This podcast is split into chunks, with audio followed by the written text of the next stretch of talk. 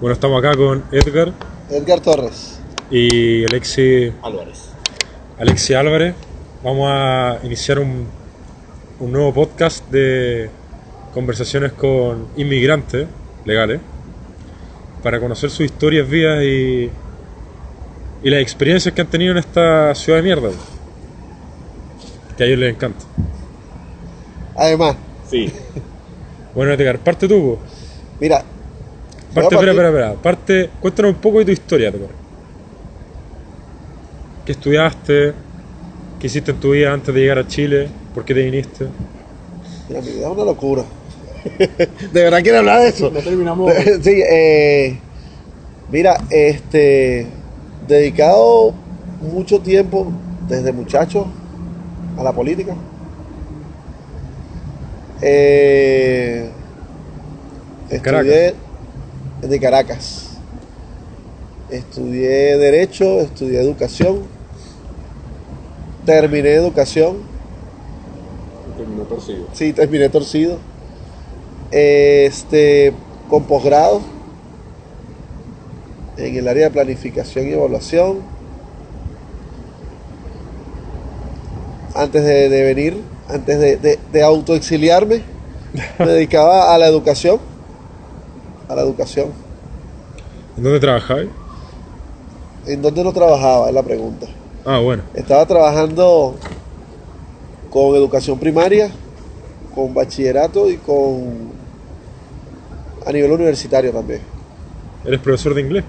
de idiomas, de inglés. O sea, estudiaste, eh, estudiaste educación, después hiciste un magíster en Estados Unidos. También estudié en Estados Unidos. Hiciste un doctorado en Caracas, también, Una especialización. una especialización. Especialización. ¿Y en qué año y por qué te decidiste venir? Mira, como te he comentado, he tenido la oportunidad de conocer algunas partes de algunos países. Chile, Santiago, no había visitado, no había puesto un pie. Hasta acá abajo, hasta el sur. Sin embargo, a nivel de conciencia, de números, era, es quien mejor quienes mejor indicador económico tienen. Y, y pues nada, a pesar de que estuve viviendo en Estados Unidos, de que, mira, el colombiano, el colombiano tiene la fama de que sale de su país en cualquiera que le reciban se queda y, y se queda, no importa, legal o ilegalmente se queda. Nunca, nunca se me ocurrió quedarme ilegal en ningún país, ni en Estados Unidos, ni en Europa, ni en ninguno de los países que visité. Este, a pesar de todo eso, por una cuestión de conciencia, me decidí por Santiago hace dos años. Voy a quedarte legal acá. Sí, claro. Además, eso, no- eso fue uno de los incentivos, la posibilidad de, de hacer los papeles y estar legalmente, establecerme legalmente.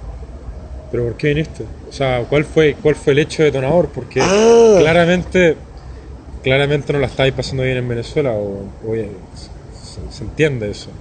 Nadie en- en- hace dos años atrás la estaba pasando tan bien en Venezuela, hoy menos.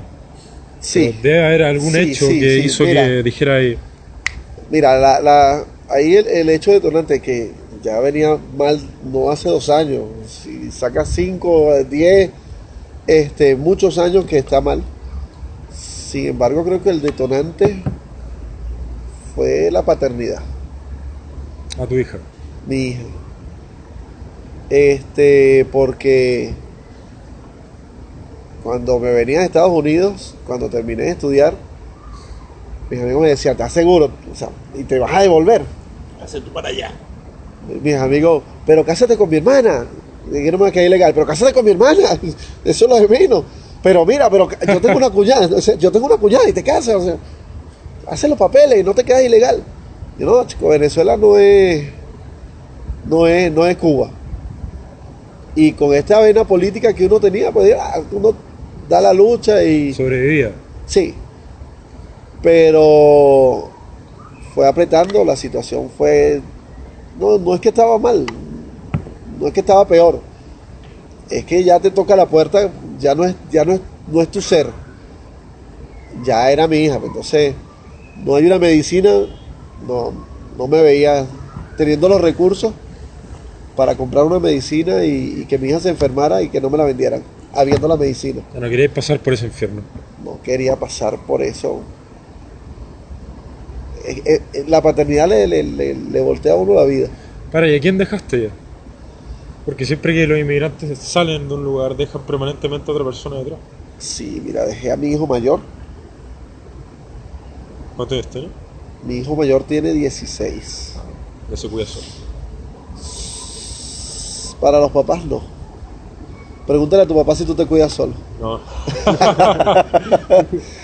Es así. Sí, para los papás no. Mira el, el montón de canas que ya tengo. Y mi mamá todavía, mire, ya comiste. Duerme. Sí, no estás durmiendo bien. Mira, yo te veo en línea todo el tiempo. ¿Con- ¿Tú con- en qué momento duermes? Para los papás no. Pero está mi hijo mayor. Que cuando pues, tomé la decisión de venirme, él vive con su madre. Este, me dijo, no, no, yo me quedo, yo me quedo cuidando a mi mamá. Está mi, mi mamá. Está mis hermanos. Está la familia. La familia toda queda. Entonces, yo me traje a mi familia inmediata. Me traje a mi esposa y a mi hija. Mi familia inmediata. ¿Y tu hija qué, o sea, tu hijo allá qué está haciendo ahora? Está ¿En el estudiando, colegio? está estudiando ya el último año. Eh, El, También, el equivalente al, cuarto medio acá. también vive en Caracas. Vive en O sea, que Caracas. está viviendo la peor parte de la crisis ahora. No. No. Es que Venezuela está en crisis y Caracas recientemente incorporada a la crisis. ¿Cómo así? grave.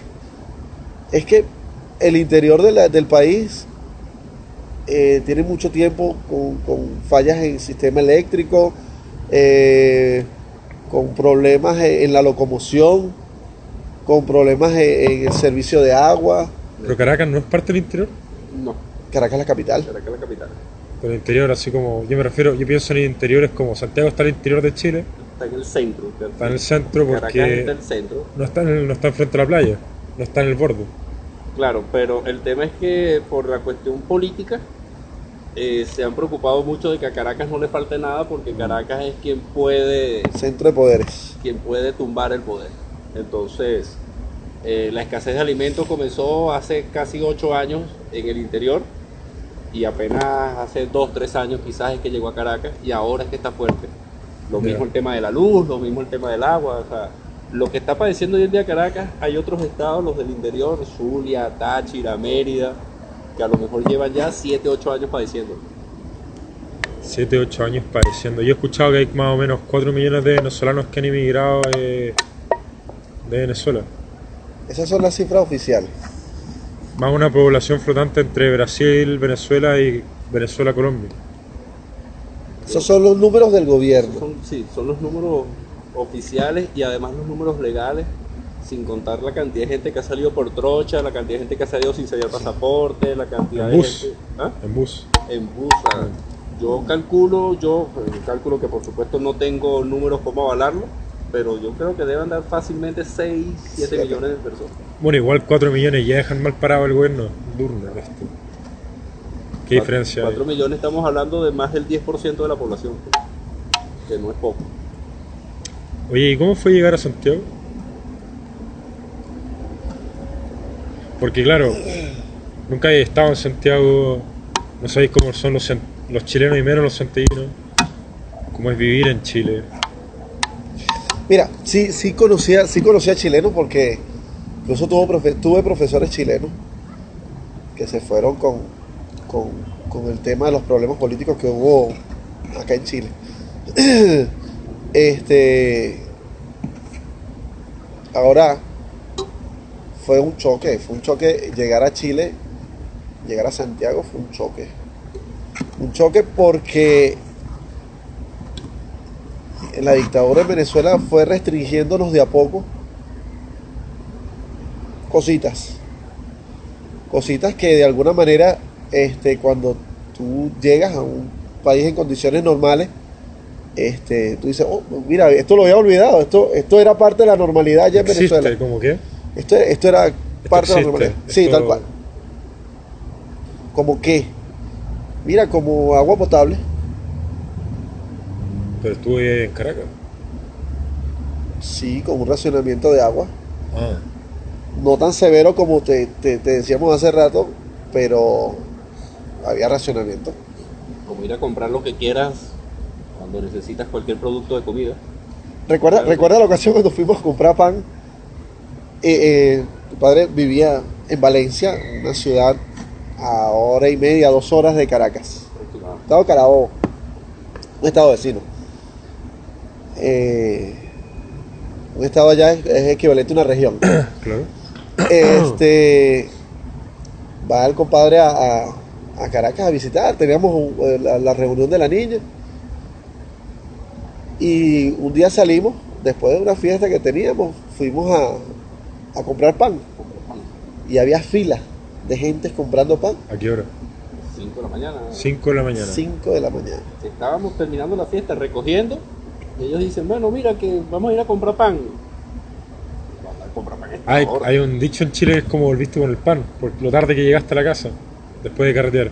Ah, ok. Bueno, parece que era más o menos así. Literal. Literal. Ah, Bueno, mira, vamos a comprar pan. ¿Para qué? No, no, antes de que se haga la fila. ¿Y para qué hacen fila para comprar pan? No hay harina, la harina llega de vez en cuando a las panaderías y tienen un sistema de distribución.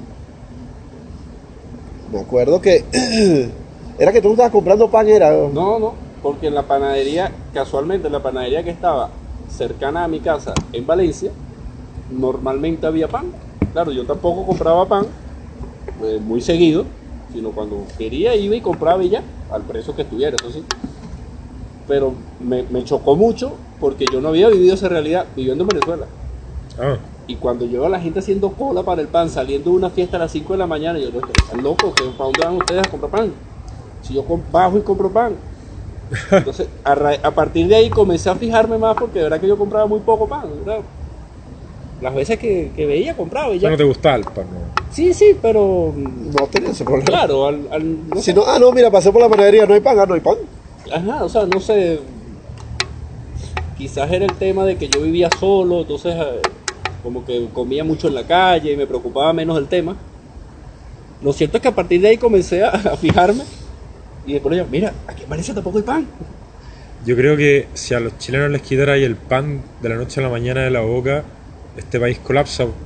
Somos unos grandes consumidores de pan, weón. Sí, Comemos muchísimo claro, pan, porque allá como tenemos la arepa, la harina pan, pues claro. puedes, o podías, cuando habían las dos cosas, sustituir. Aquí no hay sustituto para el pan. No, no, no tienen sustituto, que desayunan. Huevo. Claro, pero le- te falta el, El El carbo- acompañante. el carbohidrato. claro, el carbohidrato. Oye, ya, pues llegaste y... Llegaste y ¿qué te Eh, pareció? mira. ¿Qué? qué? Llegué, llegué a- al departamento de la madrina de, de mi hija, una amiga de la universidad. También e- ella terminó metiéndose en el tema político con nosotros. La metimos arrastrada en su momento. Ella se mudó. Mira, vénganse, vénganse, ¿cómo ustedes van a estar viviendo allá? La niña, que la niña no me la cuidan. Nos vinimos. Mira, este. Nosotros en Caracas ya estábamos establecidos. Entiéndase, establecidos. Ya teníamos nuestra vivienda propia. Este. Estábamos Irte a empezar de cero. esto era empezar de cero, llegar a, a un departamento bien pequeño. Eso implicaba, por supuesto, había que resolver y había que buscar pronto un espacio propio.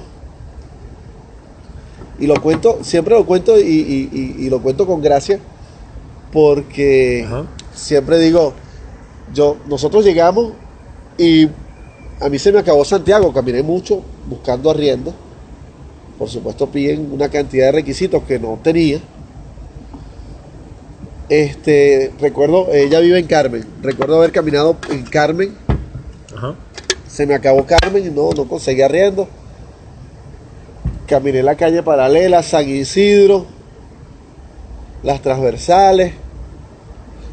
Caminé Lira, caminé Portugal.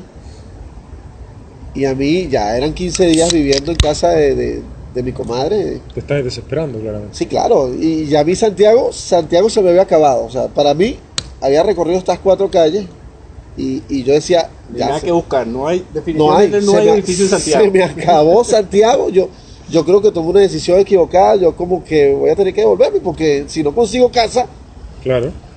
no lleno los requisitos porque no los tengo. Caminé por todo, todo, todo Santiago. Cuatro cuadras. Cuatro calles. Sacado. Ya. Me rindo. Me voy. Ahora, una vez que, que consigo eh, este, este departamento donde estoy actualmente y que tengo la oportunidad de subir acá a la terraza donde estamos, al quincho, Estamos en, un, estamos en un quincho tomando cerveza piso 24. piso 24. Estoy cagado de miedo acá. Siento que ellos me van a saltar. No, bro, bro. Bueno, cuando tú tienes esta panorámica de Santiago, eh, notas la inocencia y el desconocimiento que tenían. Bueno, a mí se me acabó Santiago en cuatro cuadras. Y estaba preocupado, la verdad es que estaba muy preocupado. La ansiedad, mira, muchas veces eh, mis amigos chilenos me dicen, oye, pero cambiar de ciudad, ¿qué tanto? La cosa está mal en Venezuela, menos mal que saliste. Y siempre le pongo el ejemplo de que eh, le- les, digo, mira, has tenido la oportunidad de mudarte de casa. Una mierda. Sí. ¿Sabes lo complicado que es cambiarte de casa? Complicadísimo. Cambiarte de casa. Complicadísimo. Tú te cambiaste de país, ciudad. Cambié cultura. no solamente de casa, no de barrio, no de ciudad, no de estado. Yo cambié no solamente de país. Nosotros, cada venezolano que se viene, el que con suerte, con suerte, puede, se trae su vida. En mi caso, 40 años en dos maletas. En dos maletas. ¿Cómo metes tú 40 años o cómo metes tú una vida en dos maletas? Pues bueno, ahí es cuando tú empiezas a sacar y a entender de, y porque le cambia a uno la vida, lo que realmente necesitas para vivir. Yo mi, mi departamento, Tenías dos departamentos allá, ¿no? tenía dos departamentos, ¿No le pusiste un colchón de madera, algo así? un colchón de madera. O sea, una tabla de madera ¿Para qué? para cerrarlo, ¿Para qué? porque te lo pueden expropiar. Y el colchón de madera evitaría eso. Bueno, no. Nada. Nada, tienes Ah, Al contrario, más rápido porque mira, está cerrado, no hay nadie. Ah, ya me estoy poniendo a hablar hueás con la cerveza. Este, bueno, llegar aquí a Santiago, llegar desnudos. Llegamos en febrero, febrero de 2017. Ya, por lo menos hacía calor. No, para ustedes es calor. Yo vengo de una ciudad donde la temperatura promedio es de 25, 23. Entre 25 y 29, 21 grados de frío. 21 grados de frío. 21 grados es lo que hace en enero y es frío. Este, ya ustedes ya para esta temporada estamos hablando de por debajo de los 20 grados. O sea que ya era frío. Fresco. Tenía frío, yo tengo un calor, yo tenía un calor en febrero. Pero bueno, Pues Pues sí. exacto, te estoy hablando de nosotros cuando Sí. llegamos. ¿eh? Entonces, ya era los, frío. imagínate entonces- los haitianos. Sí. Entonces llegamos desnudos, desnudos, desnudos, desnudos. Eh, nada que nos trajéramos, nos trajéramos esa maleta estaba preparado para, para la vida en Chile. O sea, partiste a comprar ropa, una de las primeras cosas que hiciste, una, un chaleco, un- lo que sea. No, realmente no era mi prioridad. La prioridad fue comprar una cama que no tenía. Eh, fue comprar un refrigerador que no tenía. Platos que no tenía. Servicios cubiertos que no tenía. Nada tenía. No es fácil.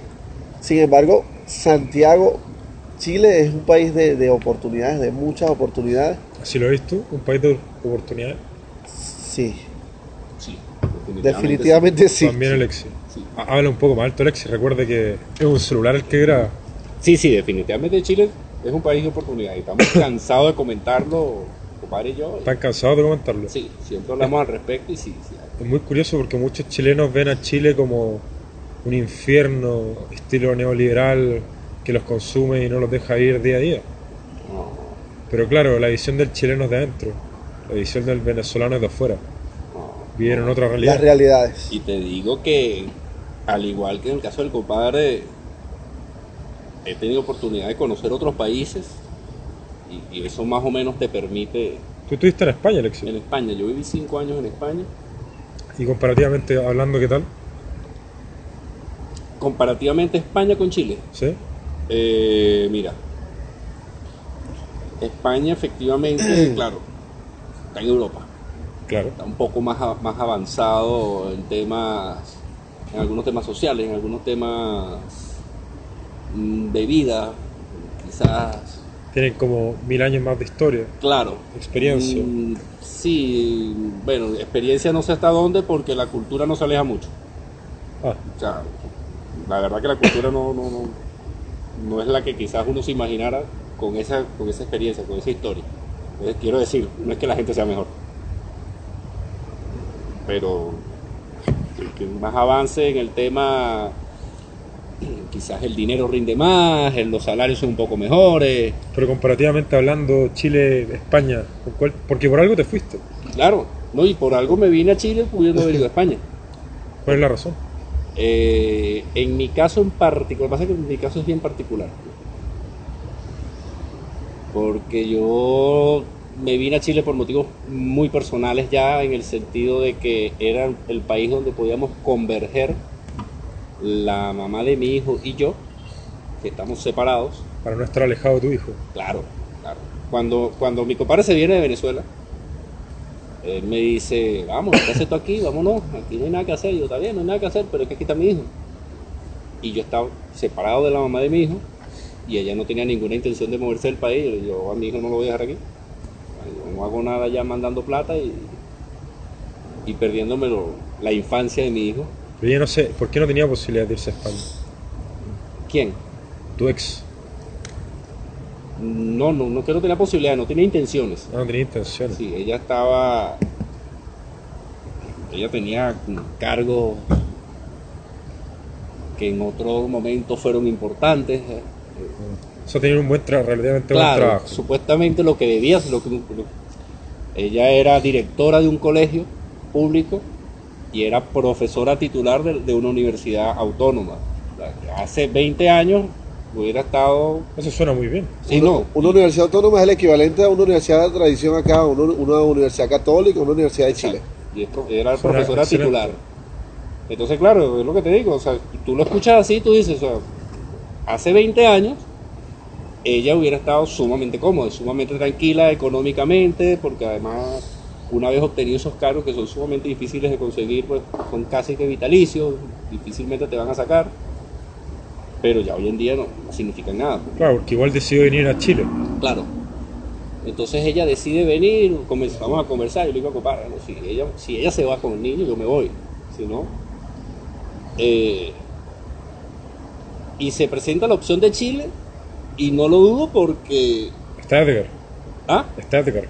No, no, es que yo a- al compadre le mandé a mi mamá y a mi hermana primero. Mi- mi Hazte cargo, weón. Claro, mi, no, tal cual fue así. Mi hermana es médico, ella se graduó de traumatología allá en Venezuela. Cuando le dan el título de traumatología, ella dice: Me quiero ir. O sea, tu Y- hermana acá en Chile no le va a faltar así. Y comienza a decirme: Me quiero ir para Chile. Y yo llamo a mi compadre y le digo: Prepara un colchón porque va mi mamá y mi hermana para allá.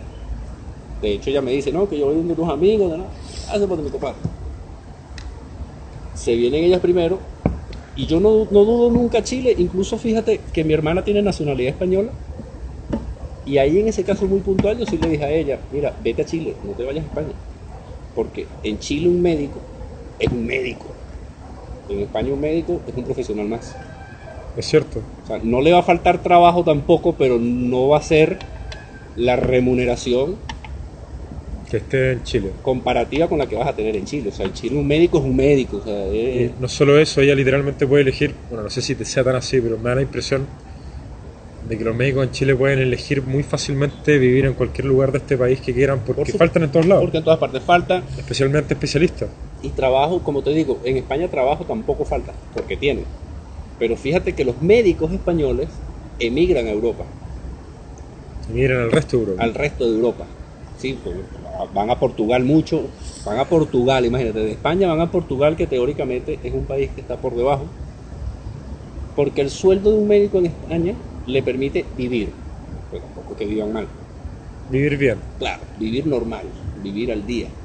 Pero el sueldo de un médico en Portugal, El sueldo de un médico, mira, eh, por ejemplo, el sueldo de un médico en España ronda los 3.000 euros, ajá, ¿ok? Que no es poco dinero, tomando en cuenta que el salario mínimo son algo más de 800 euros. El sueldo de un médico en Portugal ronda los 6.000, 7.000 euros. chucha. Y el salario mínimo ronda los 600. O sea que, aparte que es mucho más dinero, te rinde mucho más porque la Como economía es más pequeña. Bueno, acá en Chile un médico no va a pasar hambre. No, Excepto que sea, tenga un problema muy grande, pero obviamente. Y, y- y entonces la, el- la calidad o el nivel de vida de un médico es mucho más elevado que en Chile. no, ustedes nos hicieron un favor al, tú nos hiciste un favor al decirle a tu hermana que viniera para acá.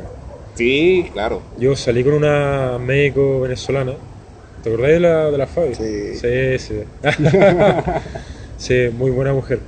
Pero ella me contaba que hay muchos médicos venezolanos en Chile, muchísimos. Sí, Muchísimo. muchos. Y son un aporte. Al fin y al cabo son un aporte, un gran aporte. Nos van a ayudar mucho porque faltan muchos médicos en Chile. En Sí. parte por eso no- ganan tanto. Claro, claro, porque además es una carrera sumamente costosa Y eh, exigente. por Aparte. Y el médico venezolano, ahí sí digo yo que tiene una ventaja comparativa, que es precisamente la crisis, la escasez.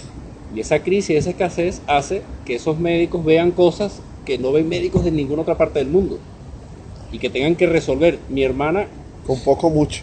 tuvo la suerte de que un amigo de ella que ya había sido, ya había hecho todo su, su proceso, que también es traumatólogo, tenía una operación y la llama para que él sea la asistente, porque los traumatólogos nunca operan solos, siempre tienen que tener a otro. Y ella cuando hizo esa operación salió y me dice, no, Alex, esto es increíble. todo". Dice, ¿qué pasó, niña? No, aquí no hacen nada. Yo, ¿cómo que no hacen nada? No hacen nada, mira, estoy aquí sentada viendo televisión, tomando café, esperando que me preparen al paciente. Y cuando ya está todo listo, me ¿Esto acá? llaman. ¿Ah? Esto acá. Aquí, aquí, claro. Entro, hago lo que voy a hacer, puse un tornillo, apreté el tornillo y cuando iba a coser, me dijeron, no, ¿para dónde vas? Echa para allá, ya, fuera, salte ya. ¿Quién cosió? Eh, otro, otro médico, un cirujano. Ah, ¿ok? Y me dice, en Venezuela yo tenía que buscar la camilla, a ver dónde paciente. conseguía una camilla en el hospital, a ver dónde ya. para después ir a buscar al, al- al paciente, llevarlo al quirófano, prepararlo, limpiarlo, rasurarlo, Limpiarlo, rasurarlo. claro. Entonces, buscar el tornillo, luego las pesas las tenía que hacer con botellas de, de- de refresco, de bebida, con agua, ver la cantidad de agua con las cuerdas, porque no tenía contrapeso para los Una situación tan precaria, weón. Claro, entonces, aparte de la cantidad de accidentes, aparte de la violencia tan extrema que hay en Venezuela, te podrás imaginar lo que vio esa niña en traumatología de tiros, accidentes de tránsito, huesos rotos.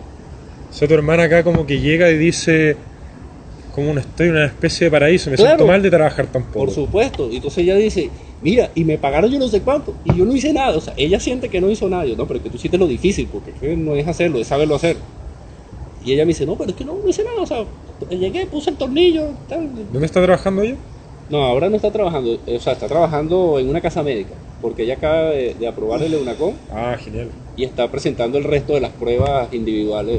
Ya, porque son como cuatro, creo. Sí, y está en ese proceso ahorita. Es, esa que te estoy comentando, esa experiencia, fue un amigo que sí ya había hecho la reválida y la invitó como asistente, para que, la, para que lo, lo ayudara a él. Entonces, claro, el médico tiene una ventaja comparativa al venezolano, porque es que tiene una experiencia de vida que no la va a tener en ninguna parte. Yo me atendí con un médico aquí, recién llegado, tenía un problema grave del estómago, y el médico era chileno. Y apenas me vio, me revisó, me tocó y me dijo, tú tienes amibiasis, tómate esto y me mandó un antibiótico, santo remedio. Y con la misma el médico me dice, y dale gracias a Dios que yo estuve 25 años en Venezuela estudiando, me dice el médico, porque sabes que esa enfermedad no existe aquí. O sea que no te la iban a encontrar nunca, Ah, me dijo el médico. sea, o sea, te... fue una suerte el destino que llegara a eso. que llegara, exacto, el médico era chileno, pero estuvo muchos años en Venezuela y me dice, esa enfermedad aquí no existe. Y para detectártela, iba a ser con, a través de exámenes, estudios, colonoscopias, cultivos, o sea, te iban a tener que hacer un montón de cosas para llegar hasta ahí. Porque el médico aquí no la busca Porque no existe. Porque no existe.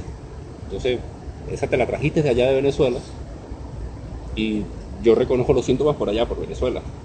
O sea, y él comentaba eso, o sea, claro, el que viene, el que está en, en una burbuja quizás como Chile, que gracias ¿Qué? a Dios las cosas funcionan como deberían Que Chile funcionar. en verdad es como una especie de burbuja dentro de Latinoamérica. Exactamente. Mucho sentido. Está bien, y eso es bueno. Y es malo. Y es malo. Mm, sí, pero es más bueno que malo. Yo pienso que es más bueno que malo. ¿Sabéis que el problema de que Chile sea tan burbuja? Bueno, Chile siempre ha sido una especie de burbuja toda su historia. Es difícil acceder. Por el norte tenía un desierto gigante. Claro. Por un costado tenía una cordillera enorme, infranqueable. Por el sur tenía un estrecho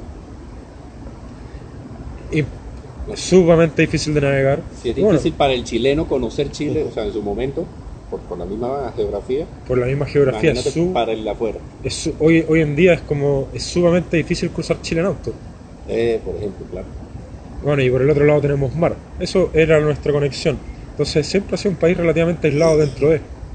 En cambio, no sé, de Uruguay a Argentina es fácil cruzar, Brasil a Uruguay es fácil cruzar, Venezuela a Brasil es fácil cruzar. Y así, etcétera. Relativamente fácil llegar, cruzar por lo menos. Pero Chile es como, y está tan lejos. ¿Para qué ir para allá? Sí, que voy a hacer para allá abajo. Que, que claro que hay allá árboles, una araucaria, unos mapuches. Bueno, suena muy divertido. Brasil, weón, tení. ¿Qué pasó, ¿Qué pasó en Chile que, que se convirtió que, se, que es el polo que es actualmente? Mira, es un tema muy político que yo creo que va a politizar mucho la, la conversación. Ah, va a huir. Eso lo dejamos para otro podcast. Eso, claro, otro día. Pero yo creo que en gran medida son las medidas mal llamadas neoliberales que se implementaron en Chile durante la época de Pinochet. O sea, Pinochet hizo, mató mucha gente. Él no, Sí, él. O sea, él, Bajo su mando. él- bajo su mando ocurrieron esas cosas. Fueron como 3.000 pers- 3.500 personas detenidas, desaparecidos y, y asesinados políticos, 200, 200 3.000. Increíble. 3.500. Ojo, no son pocas, son un montón. Son un montón, claro, no Pero es para más que la pero- dimensión de Venezuela, yo creo que estamos hablando de 25, 30 mil casos reconocidos y documentados por la ONU. O sea, imagínate cuántos más hay. Es que piensa que Chile, o sea, ha tenido su violencia, pero tampoco es un, es un país que internamente lo, lo peor que ha pasado una vez fue la guerra civil de 1880 y algo, que murieron 10.000 personas en una batalla, En una sola batalla. en una sola batalla, o en dos batallas, no me acuerdo bien, pero fue justo después de la guerra del Pacífico contra Perú y Bolivia, y eso fue lo peor que hemos tenido, y después de eso hubo mucha paz relativa en Chile, relativa, no, hubieron grandes guerras, grandes conflictos, grandes muertes, terremotos, por cierto, terremotos sí, pero Claro, pero en cambio, entonces llega. Fue sumamente chocante, pero bueno, volviendo al tema, yo creo que fue por las medidas económicas impuestas por los Chicago Boys que abrieron la economía. Porque, claro, antes, en los 50 se empezaron a. los 40-50 en Chile existió algo que se llamaba la sustitución de importaciones. Creemos las cosas en Chile, no las importemos. Entonces les ponía aranceles muy altos a las cosas importadas traía, claro. o les ponía imposibilidades, los imposibilidades de entrar de alguna u otra Claro, manera. Directamente no. Esto se produce aquí, no lo puedes traer. Sí, y las cosas producidas acá, por muchos motivos, entre otras de ellas, porque tenéis que crear la fábrica, entrenar a las personas para saber usarla, es decir, falta de experiencia y muy poco oferente, las cosas acá eran carísimas. Las cosas acá eran carísimas, está muy bien catalogado que antes, en- durante los 70, durante la época de Allende, inicios de los 80 y finales de los 70, la gente, mucha gente pobre en Chile estaba pata pelada. No tenía acceso, por El supuesto. calzado era costosísimo. Hoy en día el calzado 15 lucas en un outlet. Unas zapatillas. Claro, no son zapatillas de cuero, weón, pero pero, vaya a estar pero tienes que ponerte en los pies. Vaya a estar protegido. Claro. Van a estar protegidos. Hoy en día un par de zapatos buenos, 60 mil pesos, son importados. Sí, no se hacen en Chile, sí. Una persona no tiene pega porque no puede hacer zapatos porque no se los va a comprar porque son muy caros en Chile, sí. Pero la gente tiene zapatos. Entonces yo creo que más básico. Yo creo que básicamente por eso, así. Resumiéndolo, muy resumido sí, y. muy simplificado. Claro, mucha gente va a decir, nada, es que el sistema impuesto por Pinochet es un impuesto dictatorial, asesino, etcétera, etcétera. Mira, weón, ándate a otros países de Latinoamérica donde fueron impuestos por, comillas, democracia y están en la mierda, muriéndose de hambre. Yo fui a Bolivia hace seis años atrás Ah, no, menos. 5 años atrás, ponte tú. Aprox. 6, 5 años atrás.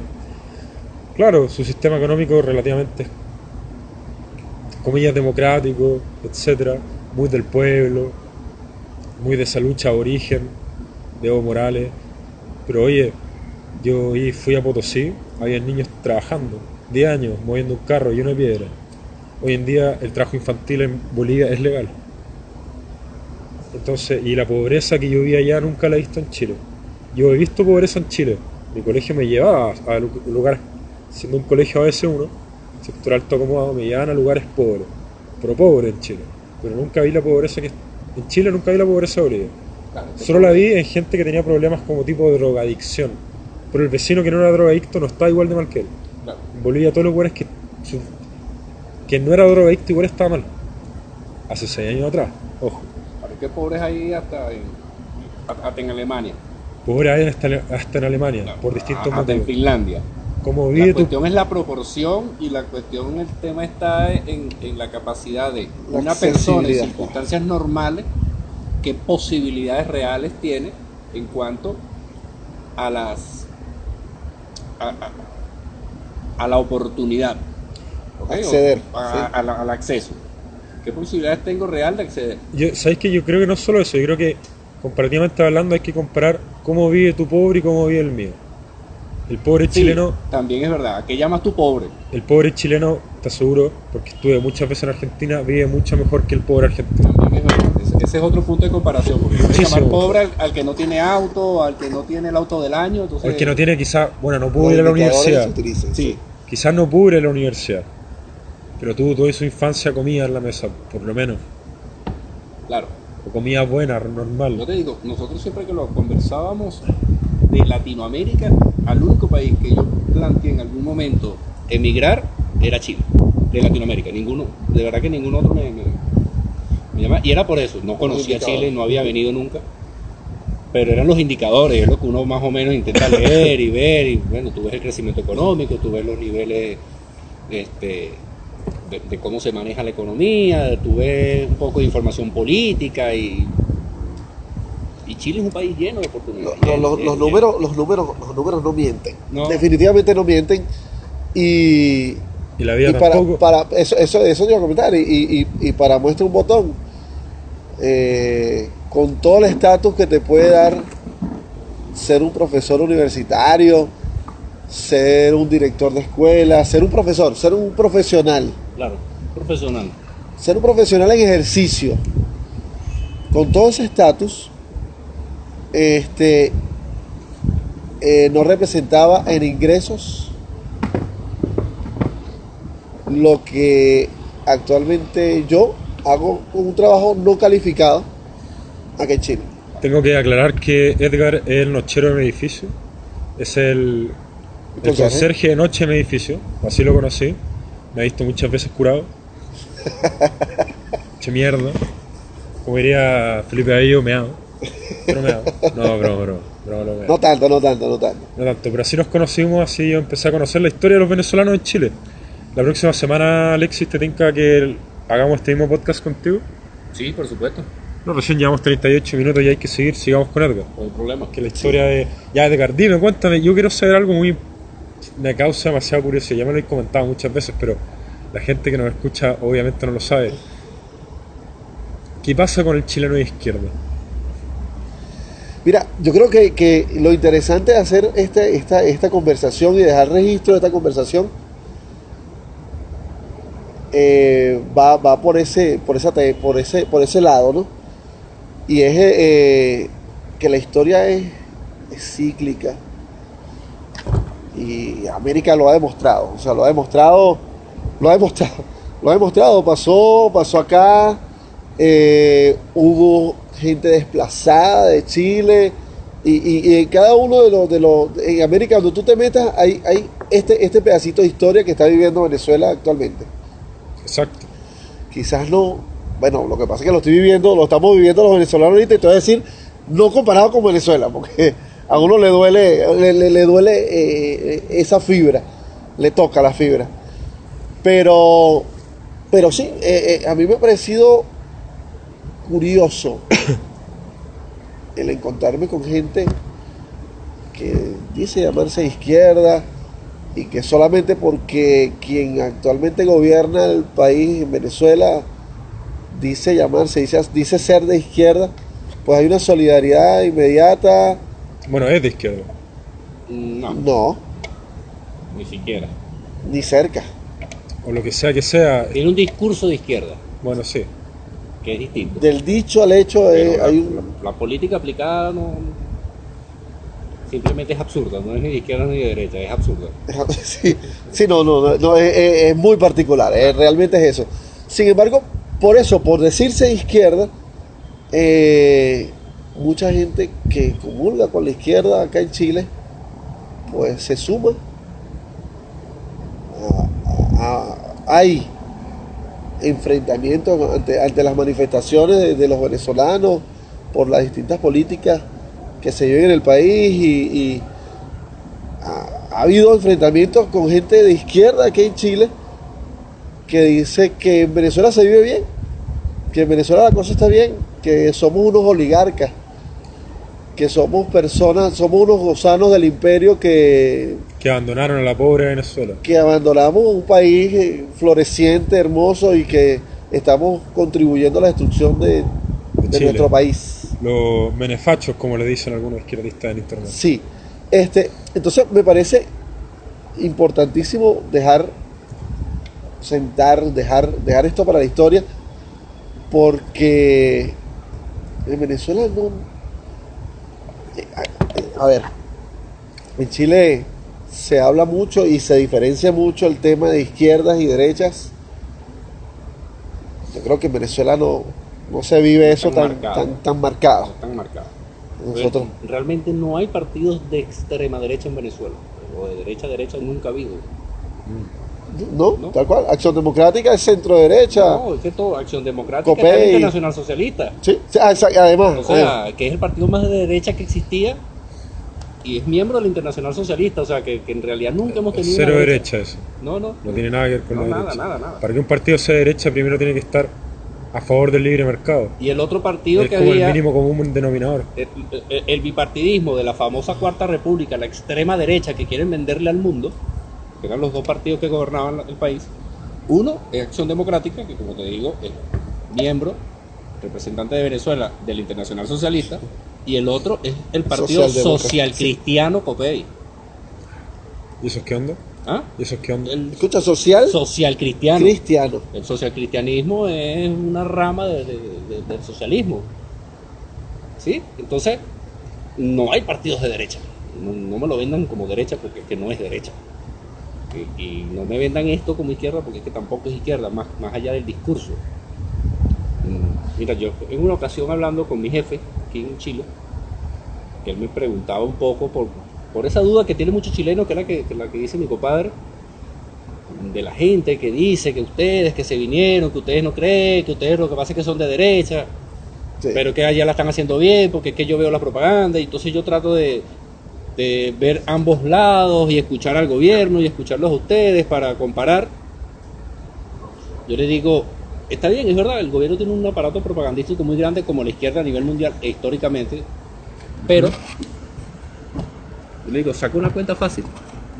Hagamos un, un ejercicio de razonamiento sumamente sencillo. Uh, se cayó el celular, ¿ya?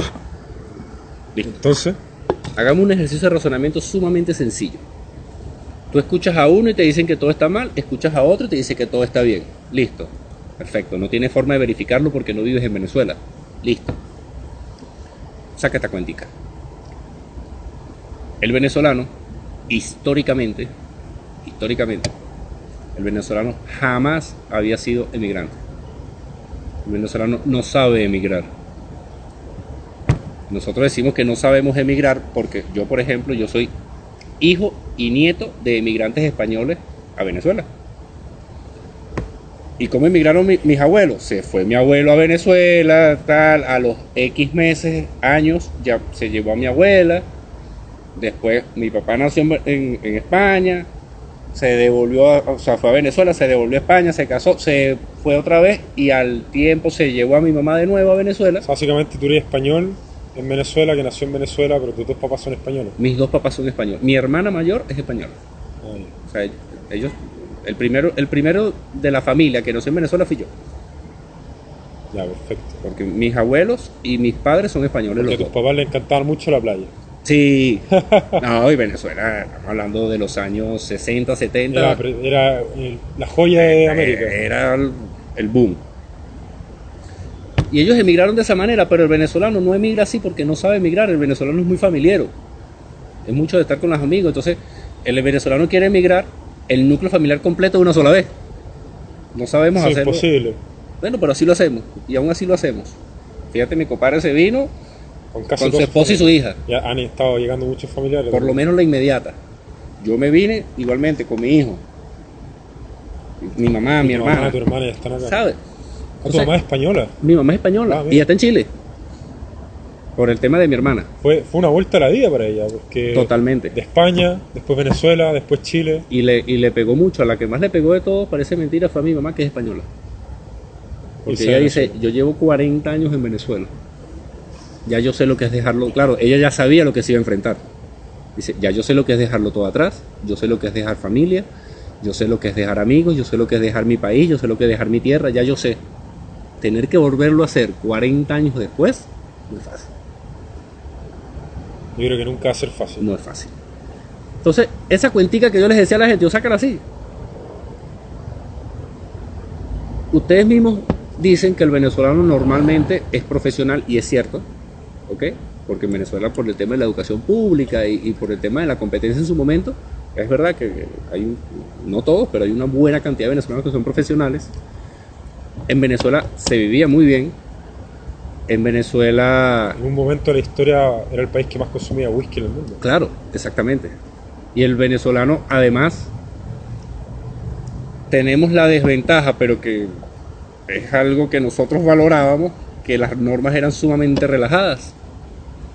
Entonces, al venezolano no le gusta salir de Venezuela, porque dice, yo en Venezuela puedo tomar el whisky y puedo conducir el coche o el auto, porque si me, paga un, si me para un policía tan sencillo como que le pago. Acá en Chile anda a hacer eso. Ah, Exacto, entonces eh, si me voy a otro país tengo que cumplir las normas, tengo que andar como debe ser, tengo que pagar mis impuestos a tiempo, en Venezuela rara vez se paga impuestos, que por supuesto todo eso fue lo que llevó a la destrucción del país, pero el venezolano lo que piensa en su momento es en su comodidad, ¿sí? Claro, acá Le digo, Eh. ¿co- ¿cómo te explicas tú que un profesor universitario, profesional con posgrado, esposo de una profesora universitaria, profesional con posgrado, en mi caso un abogado, profesor universitario además, el caso anterior es Edgar, sí, mi, es- Sí. es mi compadre Edgar, tanto él como la esposa son profesional. profesionales con posgrado, en mi caso también, profesional con posgrado, profesor universitario también de derecho, dejemos todo y que, o sea, yo le decía, ¿tú crees que, que nos gusta mucho dejar mi profesión para la que me preparé, para la que me esforcé por trabajar de nochero? ¿Y qué te decía tu jefe? ¿Ah? ¿Qué te decía tu jefe? Obviamente que no te gusta, pero ¿qué te decía tu jefe? ¿Cuál era la respuesta? No, nada, nada, me decía, oye, tienes razón, no lo, no lo había visto así. Eso fue aquí, o sea, en Chile. Bueno, es Es una una, persona muy inteligente. Entonces, yo le digo, es una reflexión que yo le dejo a la gente. Digo, ¿tú crees que nosotros nos vamos a agarrar dos semanas en autobús? Es para intentar que la gente logre dimensionar la realidad que se vive en Venezuela, de que tú como profesional, tú dices, oye, para sacarme a mí de Chile, caminando y dejar mi profesión, dejar mis amigos, dejar mi familia, dejar mi casa, dejar mi auto atrás e irme a aventurar en otro país con una mano adelante y otra atrás y a trabajar limpiando casas o a trabajar de lo que me toque trabajar. O sea, imagínate la situación en la que tenemos que estar. O sea, No es fácil. El único momento en que es relativamente fácil hacer eso es cuando eres, eres joven, soltero, sin hijo y, y que te vas por crecimiento. claro, Porque dice, bueno, voy a aprender inglés. voy a aprender inglés, voy a hacer un posgrado. Este, en la empresa donde estoy me trasladaron. Eso es distinto.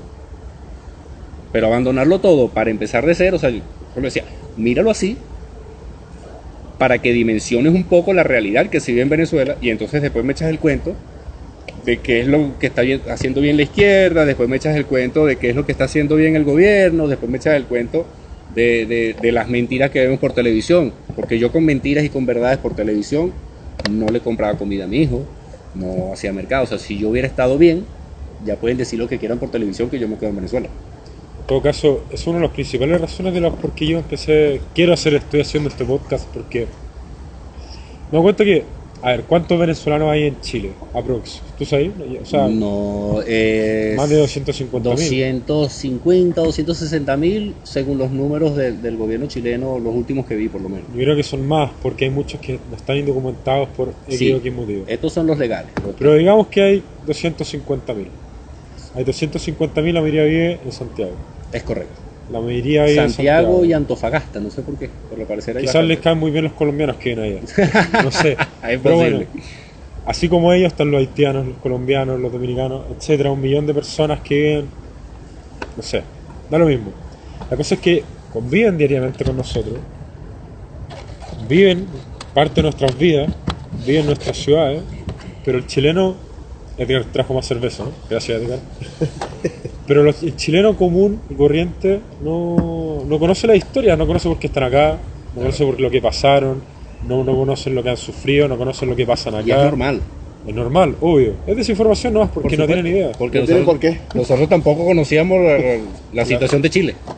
Claro, El- cuando estábamos en Venezuela yo no estaba consciente de- del problema de la dictadura, de, de lo que de los mapuches, no, no lo sabíamos. acá con este podcast quizás podamos crear un registro y para que el chileno común que en algún momento en su cuando no tenga nada que hacer escuche esta weá y diga ah mira esta es una historia la historia de Edgar y Alexi la historia de ojalá mil personas más que entreviste que no una entrevista en verdad un podcast con las que hable y para que diga ah mira sí eso es lo que ellos pasaron Claro.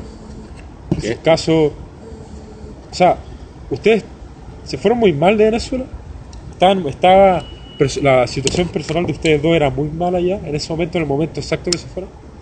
Es que define malo. Era precaria.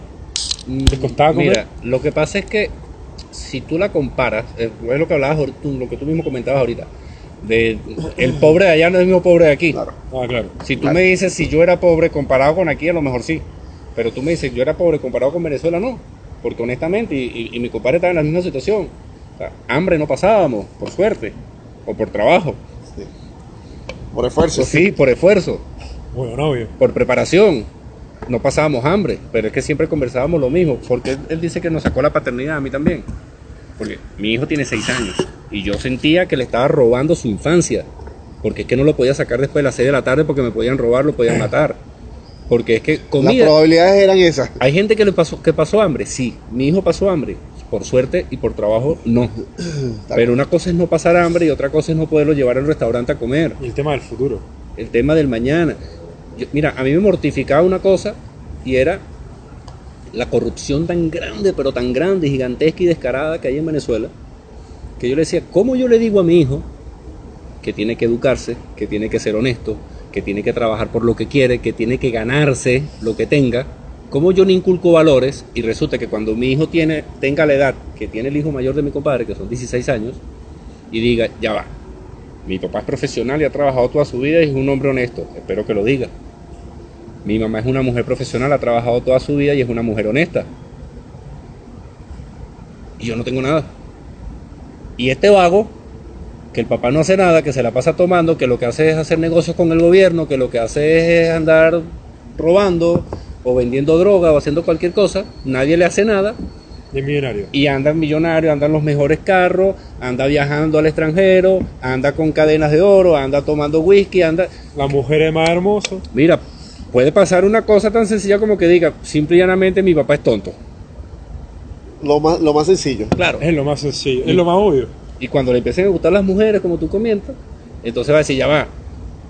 ¿Cómo compito yo, un hombre honesto, educado, de su casa, que mi papá me enseñó valores y principios, pero no me, no me dio dinero?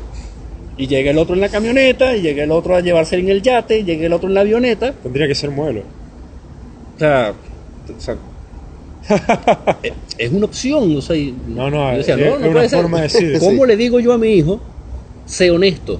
Cuando lo que está viendo Los valores son importantes, claro. es que la honestidad no sirve de nada sino para que pases trabajo, sino para que seas pobre, sino para que no puedas salir adelante.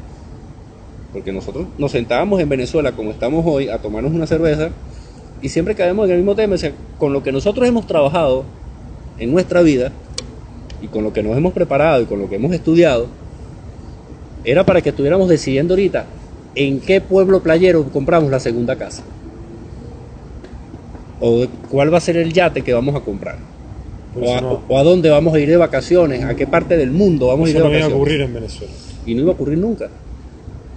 No iba a ocurrir nunca. Entonces, cuando tu jerarquía laboral no es correlativa con tu nivel de vida, tú dices, ¿de qué me sirve? Soy el profesor universitario, yo soy el, el- el egresado, yo tengo siete posgrados, yo soy, yo soy, yo soy, pero no tengo para comprarle una medicina a la niña. Oye, acá, hay un, acá quería llegar a un tema bastante importante porque los chilenos dicen, puta, el sueldo mínimo acá no me alcanza, weón. Claro, teniendo hijos, no le alcanza. Es que el sueldo mínimo no está hecho para alcanzar en ninguna parte en del ninguna mundo. parte del mundo. Pero, ¿ustedes qué les parece el sueldo mínimo de Chile? Yo, Porque yo, yo, así, imaginen que fuesen solteros y no tengan hijos. ¿Qué les parece el sueldo mínimo de Chile? Yo lo encuentro en Santiago bajo. ¿Ya? Sí lo encuentro bajo. Sobre todo, pero es una cuestión de oferta y demanda. Pero tú no has estado en regiones, Alex. ¿Ah? Tú no has estado en regiones. No, pero tengo amigos. Ah. Tengo muchos conocidos, estamos regados y tengo amigos, por ejemplo, tengo uno que estudió conmigo en la universidad y vive en Puerto Montt y por mucho menos de lo que pagamos nosotros de arriendo, él vive en una casa de dos pisos, Ah, por ejemplo. Y paga, creo que son 180, 200 mil pesos. Que anda a buscarlo aquí en Santiago. Y es lo que te cuesta una habitación. no, ya no. Bueno, imagínate. o sea, el sueldo mínimo en Puerto Montt, una habitación, te alcanza bastante bien. Si estáis soltero y Para solo. una habitación. Ahora, Sí, claro, claro. Si, si tenéis pareja, dos sueldos mínimos, decís como, Ahí sí se empareja. claro. Mira, eh, eh, con, con- con el comentario que te hacía anteriormente el compadre, eh, mira, no, no. Depende cómo midas la pobreza, depende del indicador que tomes. no, claro, pero mi punto es, Y Voy, voy por allá, o sea, de- depende del indicador. Mira, nosotros tenemos una realidad. ¿Ok? Este. Más que migrantes, somos sobrevivientes. Y somos sobrevivientes porque yo tengo, bueno, se me vence el pasaporte pronto. Mi esposa y mi hija, una de las razones, me venía solo cuando la intención era venirme adelante y, y- hacer un piso para poderlas traer y recibir. Sin embargo, se les iba a vencer el pasaporte, entonces era sí o sí porque eh, nuestro país, nuestro gobierno no nos daba la garantía de, de tener un documento que te identificara afuera, de tener el pasaporte. Así que se convirtió en una urgencia que ellas salieran. ¿ok? Es decir, nosotros llegamos acá a Santiago, llegamos a Chile y su pasaporte venció en junio. Nosotros llegamos en febrero, su pasaporte venció en junio.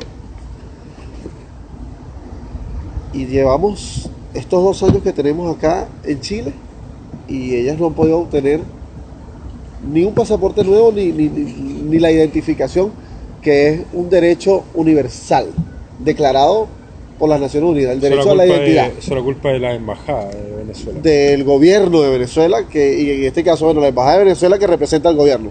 ¿Ok? Y, y- y, a ver, te hablo de sobrevivientes y te hablo de que no tenemos las mejores condiciones comparativas en lo que teníamos nosotros, vivíamos, como vivíamos en Venezuela. Pero a raíz del comentario de que, que hacía Alexis anteriormente, que hacía mi compadre, eh, me da risa porque recientemente se abrió una ventana, la posibilidad de, tener una extensión en, en- en la validez de nuestro pasaporte. Y los venezolanos que nos hemos tenido que dispersar por el mundo, las familias se han roto. Tengo un cuñado que está en Costa Rica, el hermano menor de mi esposa que está recién embarazado y que su esposa para final de año debe dar, dar a luz, a mediados, a mediados de año, no sé. Ah, En septiembre me dijo. Y, y yo me reía en cuanto al indicador de pobreza y en cuanto al tema de los, de los sueldos mínimos, porque mi esposa y yo juntos O sea, ella gana un poco más de sueldo mínimo, yo gano un poco más de sueldo mínimo. Tenemos toda la responsabilidad de cubrir gastos acá, que, que es, como tú dices, Santiago es costoso. Y además mandan plata a Venezuela. Además mandamos plata a Venezuela, toda la responsabilidad que tenemos. Sin embargo, con esta ventana que se abre, eh, con respecto a obtener la, la, la, la identidad, la, la posibilidad de tener pasaporte, de algo que nos identifique ante el mundo, yo me río porque tú sabes cuál fue la reacción de mi esposa, ni te la imaginas. ¿Cuál? Mi esposa eh, lo primero que comentó fue, eh, mira, yo creo que vamos a poder ir a, a conocer a mi sobrina, A, A Costa Rica. Costa Rica. ¿ok? ¿Ya? Fíjate que ella tiene un poco, un poco más de sueldo mínimo, yo tengo un poco más de sueldo mínimo, estamos sobreviviendo y aún así ella habla de la posibilidad de viajar y de ir a Costa Rica a conocer a su sobrino. Tendría que ahorrar un, tiempo. Tenemos que ahorrar, pero, pero hay la posibilidad.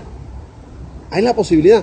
Entonces, si bien es cierto que Santiago es una ciudad costosa, si la segunda más costosa de Latinoamérica. si bien es cierto, sí, mira, lo que pasa es que nosotros nos hemos visto obligados a, a deslastrarnos, a quitarnos gastos realmente superfluos. Eh, yo, mira, tenía por costumbre llevar a mi hija una vez por semana o a un cine o a un teatro o alguna actividad cultural o recreativa en Venezuela. Cuando la crisis, la crisis fue asentándose, pues ya no era semanal, era quincenal.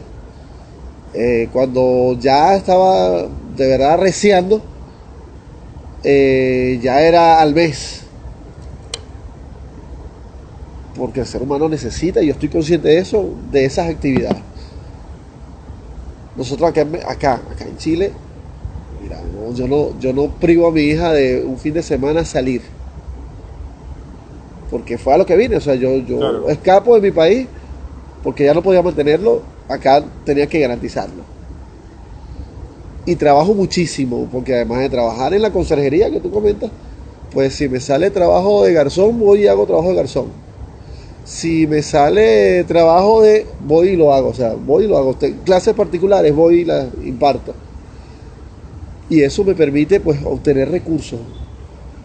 El chileno no lo ve. Y el chileno no, no, no tiene por qué verlo, o sea, no tiene por qué verlo, porque no tiene un punto de comparación. Pero nosotros que venimos de una realidad dura, que nos golpea, que nos daña, nosotros que dejamos todo, que dejamos la familia, que dejamos bienes materiales y no materiales en nuestro país. Este, y que como tú acabas de decir, mira, hay, hay que, hay que mandar una gota de lo que producimos acá para que la gente en Venezuela se pueda mantener. Este, aún así, con todos los gastos y con todo lo costoso que es Santiago, sin dejar de lado la necesidad de mi hija, por la que yo salí de mi país, mi esposa se plantea ante la posibilidad de tener un pasaporte, decir, oye, podemos organizarnos e irnos a Costa Rica a conocer a mi sobrina. Eso no es tan mal. Te da la posibilidad. tenemos la posibilidad. ¿Pudiéramos estar mejor? Yo creo que vamos a estar mejor. Bueno, no siempre puede estar mejor, pero dentro de todo, ganando un poco más del sueldo mínimo, ustedes dos con una hija, no es tan mal a, un nivel de pobreza extrema que no pueden comer y etcétera. Tal cual. Tal cual. Por eso, por eso insisto mucho, mira, tengo contacto con muchísimos venezolanos. eh, tengo la, la- la- la fortuna, la posibilidad, me han dado la oportunidad de liderar grupos de venezolanos, de migrantes. Y en, en general, en términos generales, estamos agradecidos por las oportunidades. Estamos agradecidos con la gente, cómo nos han recibido, porque sabemos que no es fácil, no es nada fácil recibir a gente con cultura distinta, con visiones distintas. Por eso, por eso hace un rato comentaba y decía que esto me parece un documento oral importantísimo. Quizás mi hija, que actualmente, esta semana pasada cumplió 13 años, quizás mi hija dentro de 10 años pueda escucharlo y decir y recordar las condiciones en que nos vimos obligados los venezolanos a salir del país, las Bueno. condiciones en que llegamos, que vivimos acá. Por eso mismo que estoy haciendo este podcast. Es, es- es- lo importante, es lo trascendente. Y, y- y las posibilidades que tenemos, yo son dos años que no han sido fáciles, Félix, de, de verdad que no, no han sido fáciles.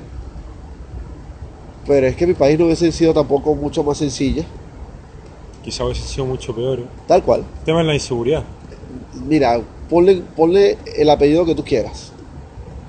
El tema salud, el tema seguridad, el tema empleo, el tema de locomoción, el tema de servicios públicos.